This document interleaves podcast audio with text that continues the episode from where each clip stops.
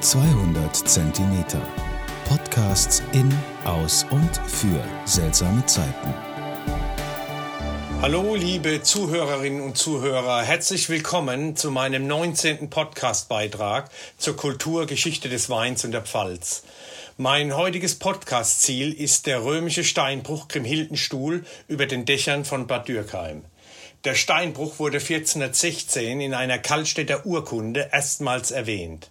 Früher nannte man ihn auch den Krummholzer Stuhl, da hier das krumme Holz wuchs, welches Küfer und Wegner gerne für ihre Fässer und Räder verarbeiteten.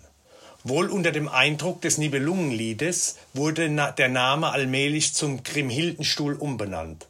So mancher Bad Dürkheimer nannte ihn auch liebevoll Brunholdi-Stuhl.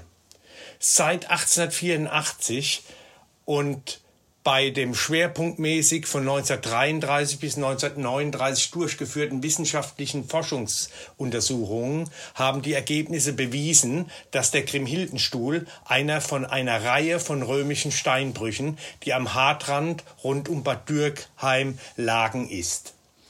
Wegen seiner Inschrift und Zeichen der dort abbauenden römischen Legionen gehörte der Steinbruch zu den Denkmälern der Römerzeit in Deutschland. So mancher Stein aus diesem Steinbruch sind in den Rustikas am Weilberg und in Wachenheim sowie in den römischen Garnisonen Speyer, Worms und Mainz verarbeitet worden. Ein wunderschöner Platz zum Rasten mit einem tollen Weitblick über Bad Dürkheimers Dächer. In die oberrheinische Tiefebene hinein bis zum Odenwald und bei guten Wetterbedingungen sogar bis zum Schwarzwald. Mit dem Fahrrad ist er allerdings nur über den Annaberg und dann auf der Straße zum Forsthaus Weilach links über den Schützenverein entlang der Keltenbauer befahrbar zu erreichen. Ein Mountainbike ist hier zu empfehlen. Auf den Wanderwegen allerdings ist der Steinbruch bequem zu Fuß über Bad Dürkheim oder über den Parkplatz Forsthaus Weilach zu erreichen. Passend äh, zu diesem Grimhildenstuhl möchte ich heute natürlich euch einen weiteren Riesling aus Bad Dürkheim vorstellen.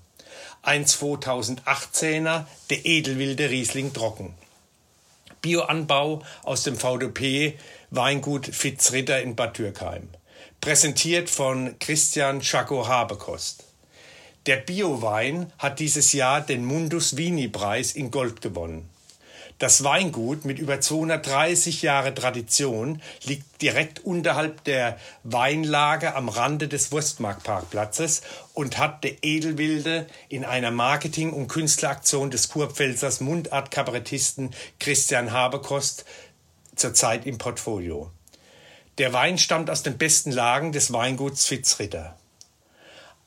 Eine Partie mittels wilder Hefen spontan im Eichenholz angegoren, wird er beschrieben eine e-, elegante Pfirsich- und Aprikosenaroma mit leichten Anklängen von Zitrus und einem mineralischen, saftigen und langem Abgang.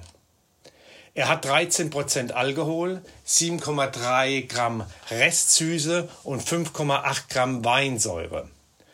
Ein Spitzenriesling aus der Pfalz von einem großen Weingut mit einer großen Tradition.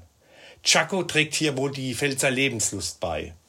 Ich hoffe, euch hat mein Podcast heute gefallen und denkt daran, haltet euch an die Regeln und bleibt gesund. Zum Wohle die Pfalz, euer Michael Born.